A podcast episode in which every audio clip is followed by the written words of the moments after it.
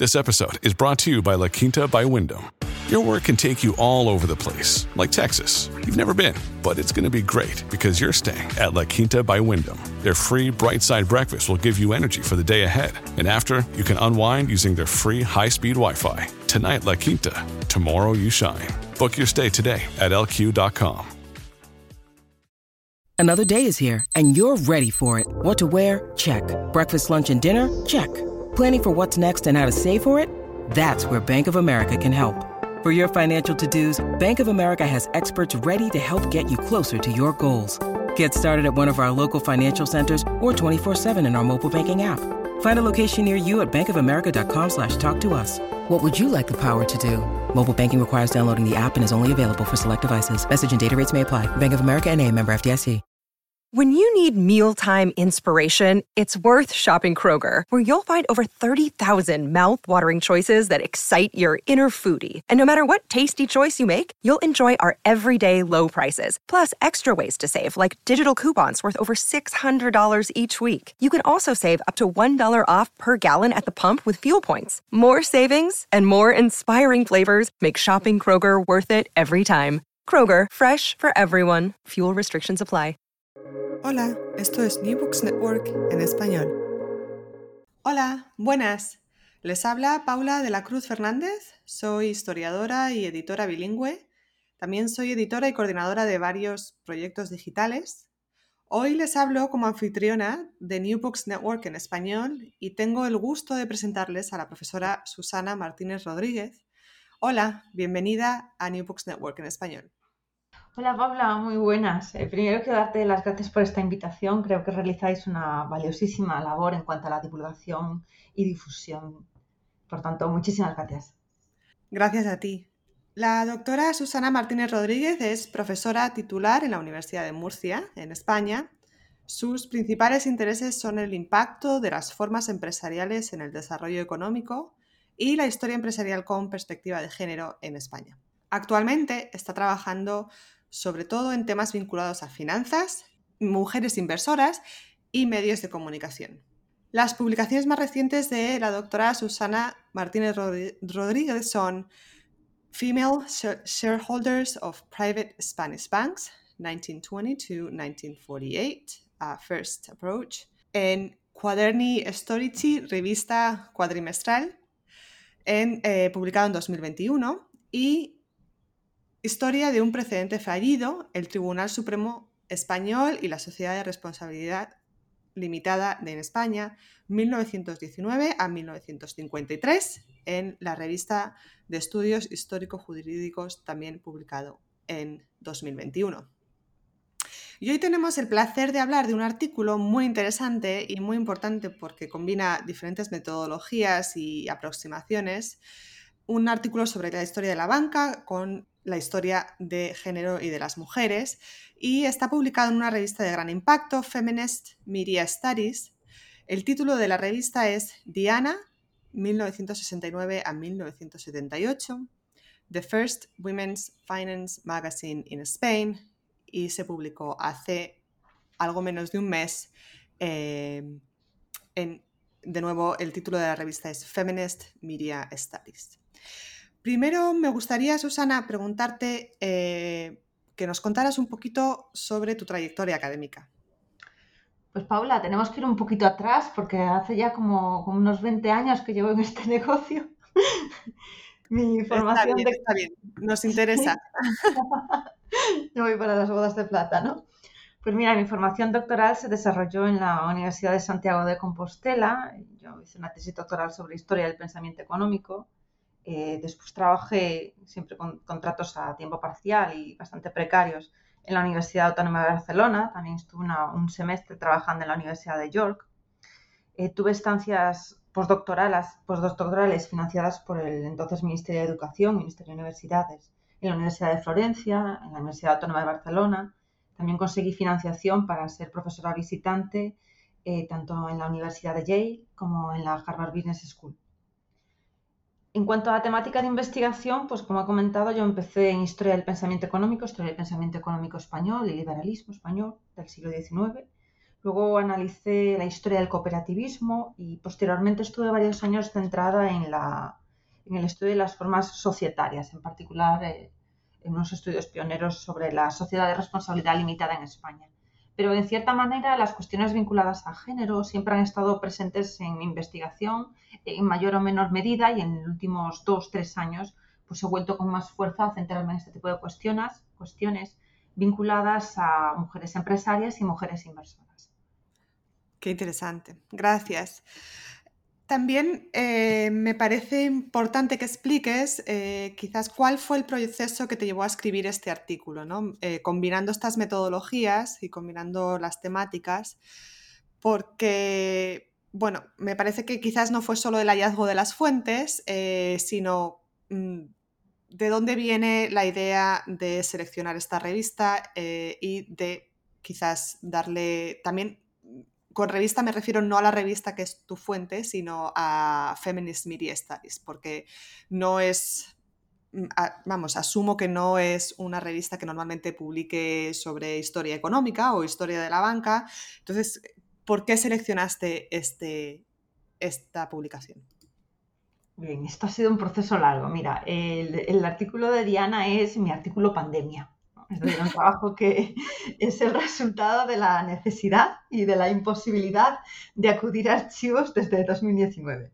Y la génesis, pues, se remonta al 2017 y pone de manifiesto lo importantísimo que es la labor de los archiveros. Eh, yo acudí a una visita al archivo del BBVA, del Banco Bilbao Vizcaya Argentaria, y en una conversación con Marta Tejedor, que era la archivera, ella fue la que me comentó si conocía la existencia de Diana, que era una publicación del Banco Bilbao de los años 70, que ella conocía por trabajar en el banco y que estaba dirigida exclusivamente a mujeres. Me pareció muy curioso, pero en aquel momento yo tenía otros intereses y la información se quedó aparcada en la primavera, sí, en la primavera, ¿no? A partir de marzo del 2019, cuando ya no podemos ir a ningún sitio, yo tenía, tenía ya un trabajo medio hecho sobre mujeres inversoras en el Banco Hispanoamericano, necesitaba empezar un material nuevo, eh, entonces recurrí a esta idea y a través del, no te lo vas a creer Paula, a través del coleccionismo,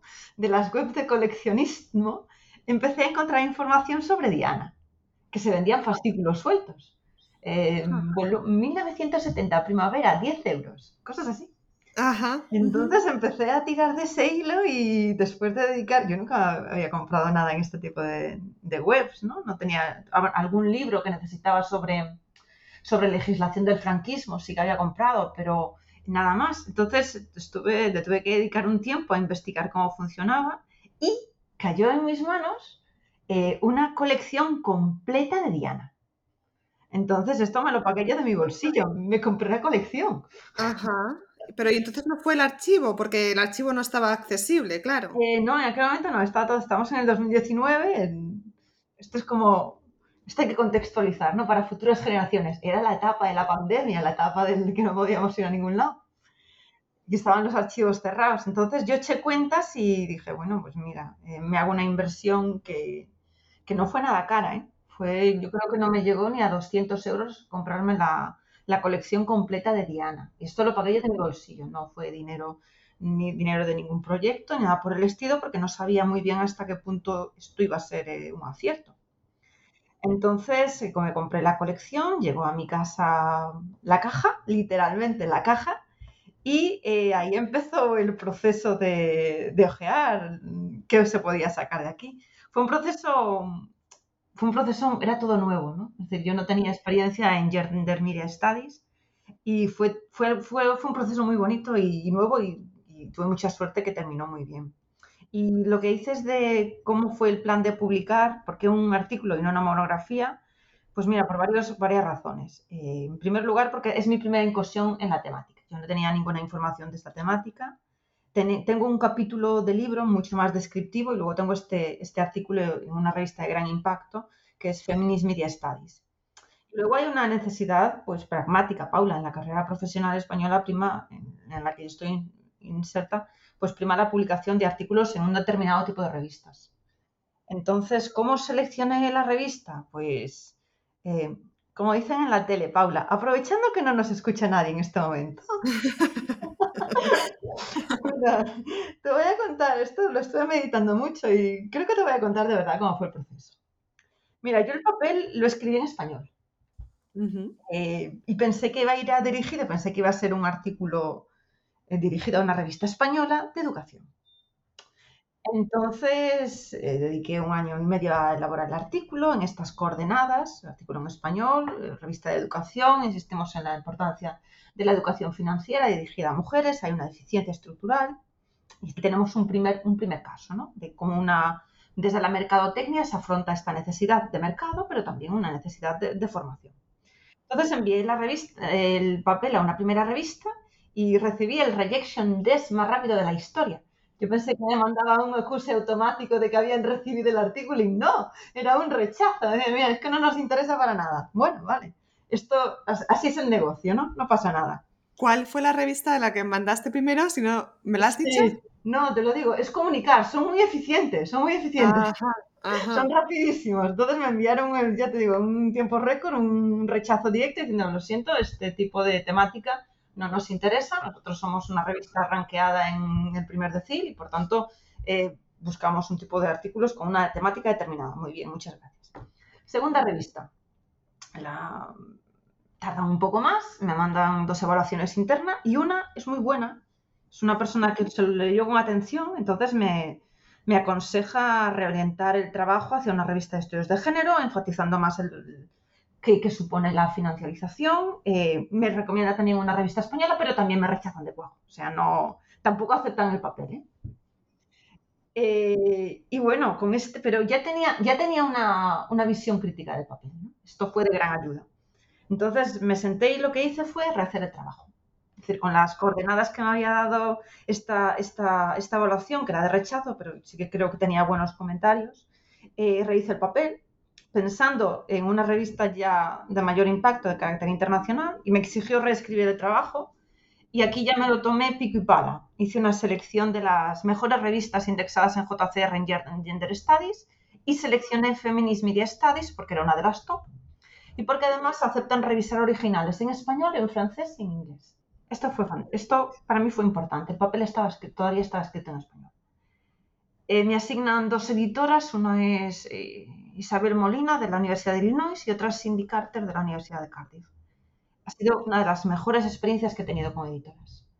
Eh, la persona con la, que con la que seguía la correspondencia era Cindy Carter eh, sugerencias valiosas, generosidad en plazos, recordemos que estábamos en el periodo más duro de la pandemia, petición que realizabas, petición que considerabas seriamente, o sea, un proceso fantástico. Esto pone de manifiesto que, la, labor de edición es fundamental para que buenos trabajos o trabajos tengan oportunidad de salir finalmente publicados. O sea, un editor, una, una, editora en este caso responsable, interesada, veía que podía ser un papel que podría atraer otro tipo de, otro tiempo, tipo de, lectores a la revista. Eh, fue una, ya digo, una de las mejores experiencias que he tenido por ahora. O sea que estoy muy agradecida a la revista y, por supuesto, a las editoras y particularmente a Sindicata.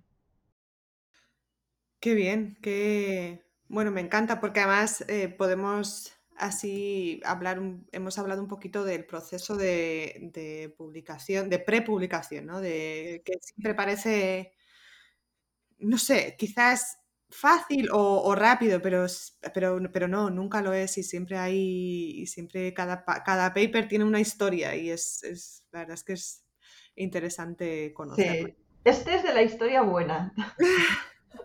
Porque este terminó muy bien, la verdad muy contenta, hasta pude introducir alguna, alguna imagen en el artículo. Ajá. Muy contenta, muy contenta. Qué bien. Pues háblanos de la revista Diana ahora, de, tu fuente principal. ¿Cuándo se publicó? ¿Por qué piensas que empezó a publicarse? ¿Cuál era el contexto ¿no? de género que, bueno, que entiendo crees que informa esta, esta publicación? ¿Y cuál es la historia también empresarial de la revista? A mí me interesa mucho también. Em, estuve, por ejemplo, entrevistando a Begoña Barrera, que em, ha publicado un libro sobre la, sobre la sección femenina y la sección femenina tenía una, un aparato inmenso complicadísimo para la publicación de, todas las revistas que publicaba, que, eran, que no solo era una.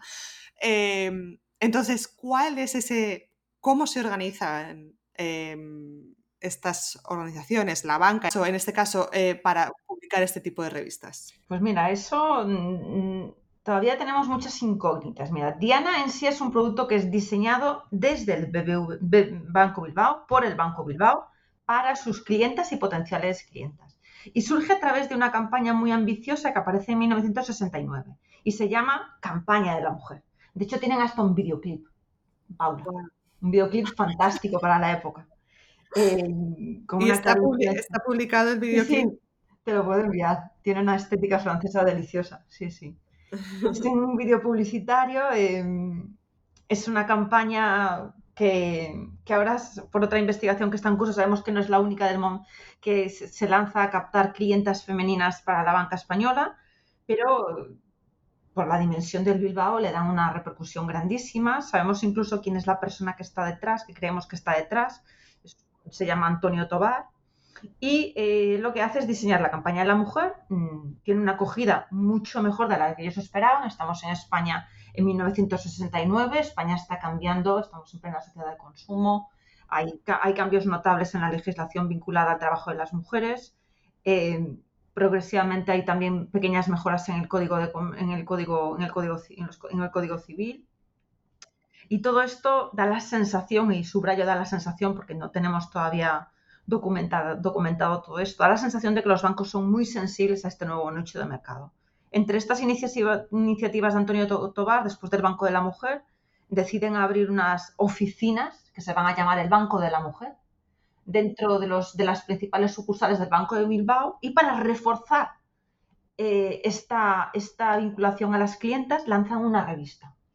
Gracias al archivo BBVA nos han facilitado un documento en el que explican por qué una revista y echan números. Dicen, oye, darle un pequeño obsequio a una clienta es mucho más caro que publicar una revista. Lo dicen literalmente. Y sacan sus cuentas, tienen su, pequeña contabilidad. Y cuando deciden llevar adelante a Diana, pues tienen, tienen un problema gordo. Es que ¿quién, quién va a hacer esto? ¿no? ¿Quién está cualificado? Hacen, hacen como una convocatoria y seleccionan a una joven señorita que se llama Nuria Munarrid. Nuria Munarrid Sanz.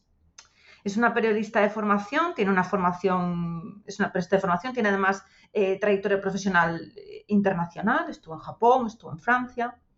No se le conoce carrera vinculada a la defensa de los derechos de las mujeres, pero ocupa este cargo de directora desde el primer momento. Y está ahí hasta 1900, pues esto empieza en el 69 hasta el 79, ¿no? 78, hasta el 78 que la sustituye otra, otra directora, que va a ser Isabel de Armas, pero ya el último año de la revista, aunque tiene el nombre de Diana, pues es una revista generalista, no, tiene, es ya una revista de la. Diana va a ser primero revista de la mujer y después revista dedicada a las profesionistas. Entonces está dirigida a un público eh, con, con cierta capacidad adquisitiva y tiene un perfil en el que es una revista femenina, surge al amparo también de la ley de publicidad de 1966 en España, en la que hay un boom, hay una, una eclosión de la prensa y dentro de ella una eclosión de revistas femeninas, pero tiene la particularidad única que también dedica contenidos de finanzas maquetados, dirigidos especialmente a mujeres. Y siguen todas las coordenadas, Paula, de las revistas femeninas. Todas es una estética muy colorista, se insiste en la simplicidad de los trámites, que es hay un tono excesivamente jovial, comparado con la publicidad que el mismo Banco de Bilbao dirige a un público neutro o a un público específicamente masculino. Entonces, de ahí que creo yo que esto tenía interés para Feminist Media Studies, porque es un, el combo finanzas y género es una línea sobre la que no hay mucha información. No, además, pero lo curioso es eso, ¿eh? ¿no? Es cómo em, cuando, es cómo se, de dónde surge esa idea de, vamos, es, por, por, esta idea ¿no? del, patriarcado y del contexto de género, de las normas de género del momento, pero ahora igual, o sea, ocurriría ahora em, que, que se crearía una campaña solo para mujeres Bueno, fue la campaña de Santander S de hace Exactamente. ¿no? y eso es lo interesante. sí. Sí. sí, es interesante y de hecho es, otra línea que también pues reflexionamos sobre ella, ¿no? En otra parte de, en la parte final del artículo pues reflexionamos sobre cómo el, el gap en finanzas todavía existe entre hombres y mujeres, ¿no? Que no es algo tan reciente y que quizás tenga tenga también una raíz histórica asociada a cómo se orienta esta, esta información a mujeres y cómo se orienta esta información a hombres. Háblanos de la metodología, porque lo explicas muy bien en el artículo, cuáles son, cómo mm, de alguna manera mm, codificas ¿no? Cada, los, el contenido de la revista y cómo, y cómo lo analizas. Háblanos un poquito de esto, por favor.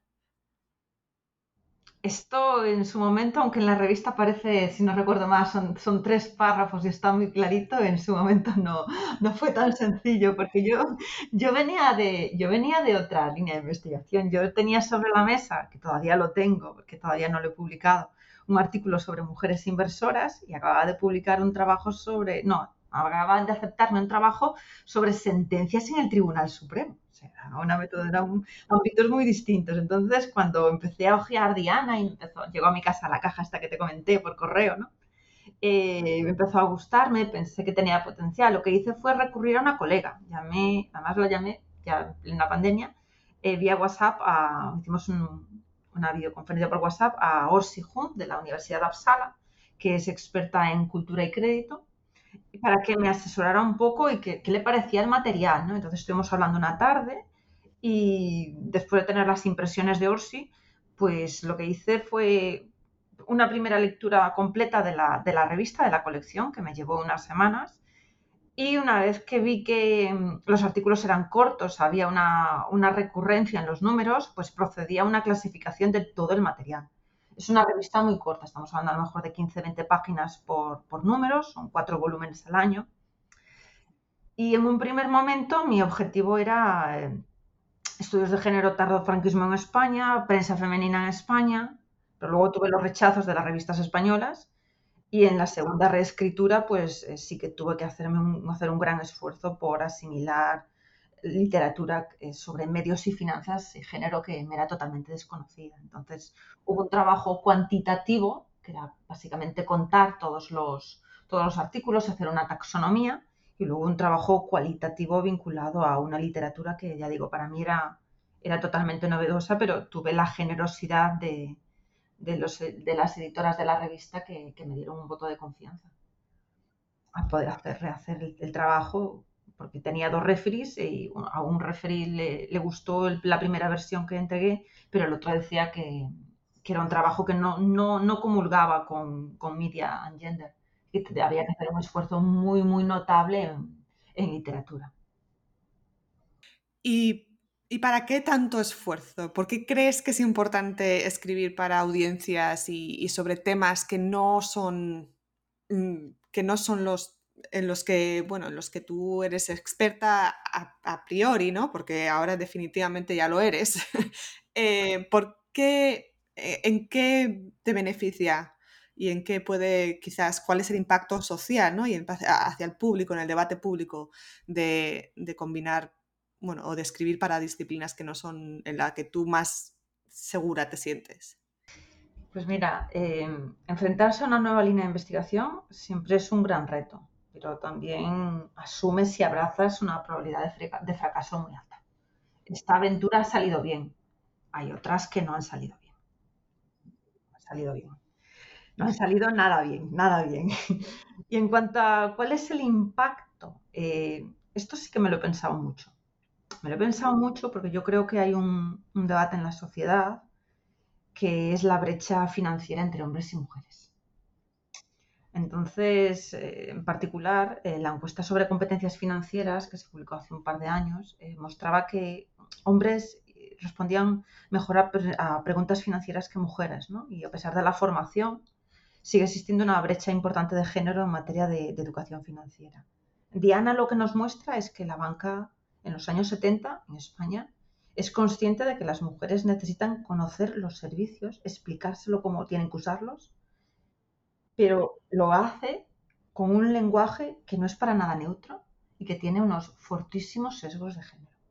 Fortísimos. Desde un primer momento. La cuestión es, ¿lo que hace Diana lo hacen otros? Nos metemos aquí en, en, medios de comunicación que sí que tienen un, lenguaje diferenciado para mujeres y para hombres. Entonces aquí ya estamos cuestionando, cuestionando otro tipo de, aspectos y estamos metiéndonos ya en valores sociales. Yo creo que esto, Diana ofrece una perspectiva histórica de la España reciente que puede servir de reflexión y que puede servir de conexión a otros, a otros contextos internacionales. Esto es un tema también relativamente nuevo en, otras, en otros lares, ¿no? en, el área, en el área internacional. Por tanto, creo que nos ofrece una, interlocución válida para un tema que, está, que está candente, ¿no? que es el gap financiero. ¿Y nos puedes dar algún ejemplo de, bueno, de esa, quizás ese paternalismo ¿no? con el que mm, se referían a las mujeres y con el que querían atraer a mujeres como clientas? Y, pero y también los resultados, o sea, ¿les resultó, fueron positivos los resultados de publicar esta revista? ¿Consiguieron clientes em, mujeres? Mm, mira, eh, tenemos pendiente una segunda visita al archivo BBVA, porque a, partir de este trabajo, eh, como suele suceder con las cerezas, pues ha venido otro, ¿no? Y hay, hay, esto fue también parte de, los, de, de, las preguntas que nos hacían los, los revisores del, del, trabajo. A mí había, hay dos preguntas que no supe contestar. La primera es, esto que sucede con Diana, dame un ejemplo que haya sucedido en otro lado. Y yo esto no, no fui capaz de contestarle. ¿no? Sí, sí que le di información a los revisores de que había relevantes trabajos sobre finanzas y banca en los años 70 de Victoria Barnes y Lucy Newton, eh, iniciativas seminares al Banco de la Mujer en México, ¿no? Víctor Flores y Bernardo Batislazo han hecho una primera aproximación, pero parece que esto se ha, se ha borrado, ¿no? Que la historia lo ha, lo engullido. Entonces, eh, lo que se nos ocurrió, y esto fue hablando con Bernardo, y es un trabajo que tenemos, Bernardo Batislazo, de la Universidad de Northumbria, y estamos trabajando ahora sobre la siguiente pregunta. ¿Esto que hace el Banco Bilbao es único? ¿Cuál es el contexto? Entonces, estamos analizando un fondo en el archivo del Banco de España sobre toda la publicidad que existe en los años 60 en España. Y esto nos está arrojando como resultado que hay muchos bancos privados, o hay un conjunto de bancos privados, es muy difícil de cuantificar por las características del fondo, que están intentando buscar un nicho de mercado que son las mujeres a finales de los años 60. La banca privada empieza a interesarse y em, esto es algo que nos va a tener entretenidos eh, todavía unos meses, ¿no? No tenemos el fondo totalmente, totalmente escrutado, pero sí que vemos que al menos por ahora no hemos encontrado ninguna iniciativa como, como la del Bilbao. También es verdad que la del Bilbao hemos accedido a toda la información que hay en un archivo particular. Sabemos, por ejemplo, que el Banco de Santander también tiene publicidad en los años finales de los años 60 dirigida a mujeres pero eh, de entrada nos dicen que no tienen una campaña con estas dimensiones, no hacen una banca especial para mujeres y tampoco una revista. Eh, estamos pendientes de consultar alguna documentación, alguna información cuantitativa que nos hable de datos, es decir, pero aquí también, también nos enfrentamos, Paula, tú lo sabes mucho mejor que yo, por formación con la ley de privacidad. Esta es una información muy reciente de los años 70. Ya, ya no podemos tener eh, información de quién, quién accede a estas cuentas, el volumen, que se maneja. Podemos tener alguna cifra que se publique en las memorias, pero, no podemos ir mucho más allá. Pero aún así creo que, que puede ser muy interesante ver por qué aparecen iniciativas como el Banco de la Mujer y también saber por qué desaparecen, porque esto en 1980 eh, es una iniciativa que desaparece y la, archivera del, BBVA nos ha dicho que en, principio no tienen excesiva información. Y es una iniciativa de unos 10 años. Entonces, tendría que haber un volumen de información.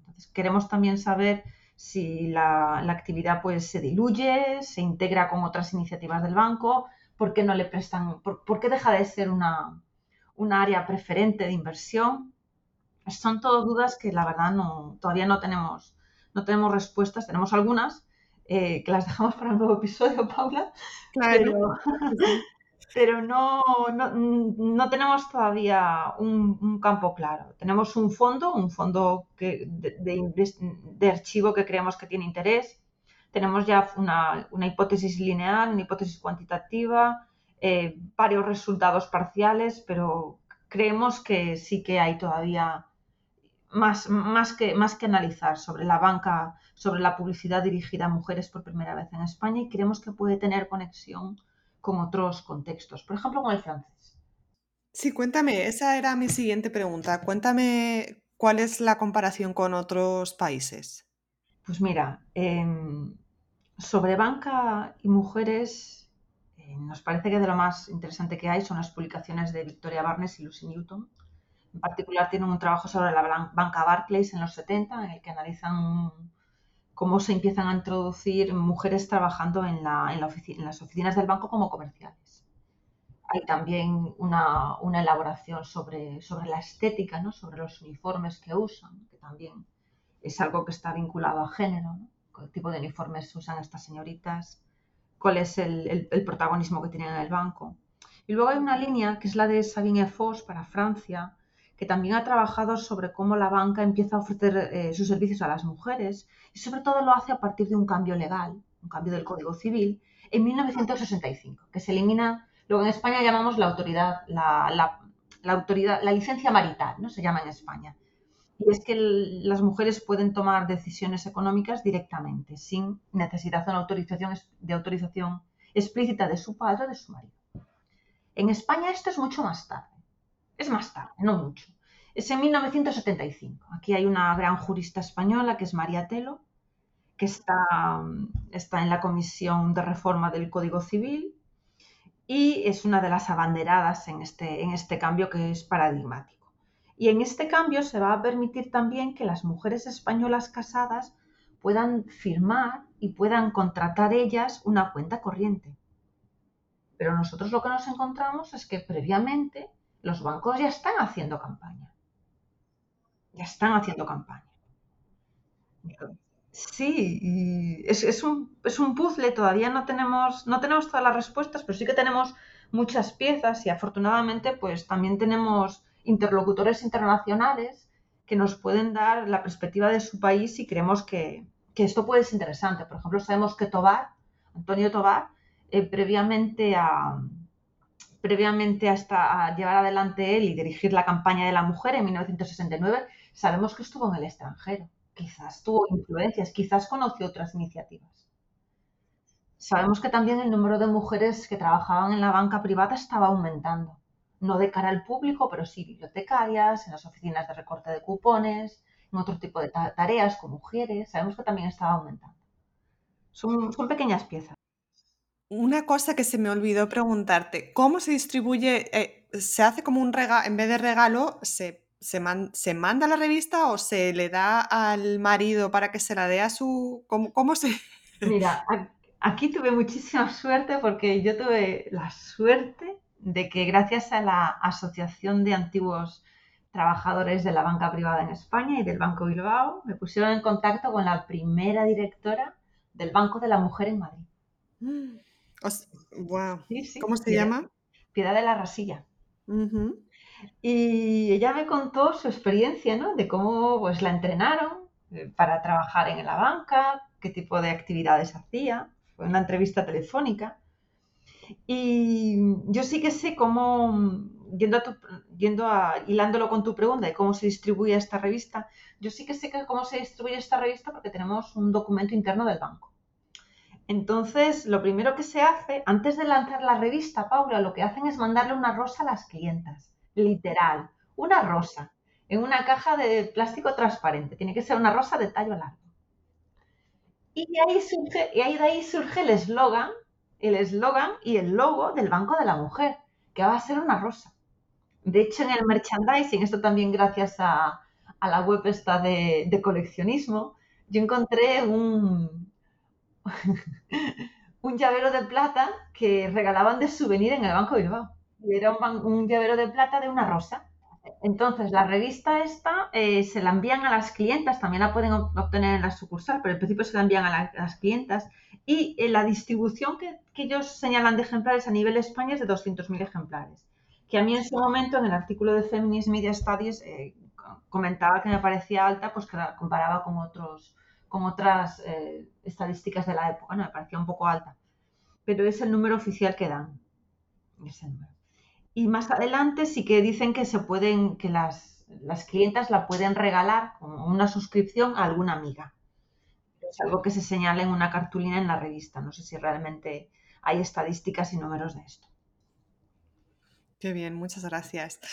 La última pregunta, porque ya hemos hablado del debate público y ya nos has contado un poquito sobre eso. Me gustaría, si llegase un estudiante a tu clase o a tu programa de doctorado en la Universidad de Murcia, eh, ¿cuáles serían las fuentes o los temas? También nos has explicado que estás haciendo investigación en este tema con, Bernardo Batizazo, y, eh, pero ¿qué, otras cosas merecerían ser estudiadas que nos ayuden a, a entender este, este contexto? Pues hasta donde llega mi conocimiento, yo creo que esta sería una primera pieza de un tema que todavía está por afrontar en España, que es la feminización de los servicios financieros. Y esto creo que, por ejemplo, mujeres empleadas en blanca, mujeres como clientes en banca, vinculado también a cultura y crédito, qué servicios se dedican exclusivamente a mujeres.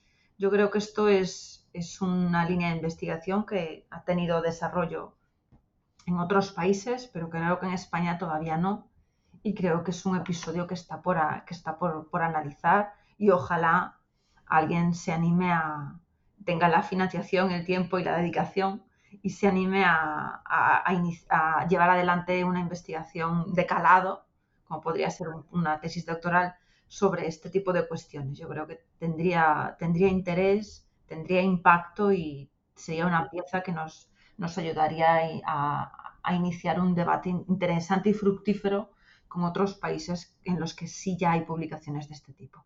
Y si además cae por mi programa de doctorado, que es el Decide, mejor que mejor, Paula.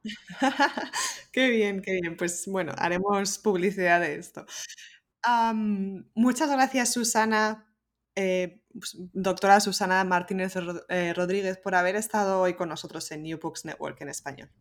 Doctora Paula de la Cruz Fernández, ha sido un honor y muchísimas gracias y enhorabuena por esta excelente labor de divulgación y difusión que realizáis desde New Books Network en español. Muchísimas gracias. Muchas gracias, es un placer y además un honor, un honor conocerte. He de decir que es la primera vez que hablamos y, y, bueno, yo tenía muchas ganas ya de hablar contigo. Lo mismo digo, muchas gracias Paula. Y a los oyentes les invito a leer este artículo recién publicado en Feminist Media Studies. El título del artículo es Diana, 1969 a 1978, perdón, eh, esto es en inglés, eh, The First Women's Finance Magazine in Spain. Mi nombre es Paula de la Cruz Fernández y hoy he sido su anfitriona de este episodio de New Books Network en español. Muchas gracias por escucharnos. Gracias por escuchar New Books Network en español.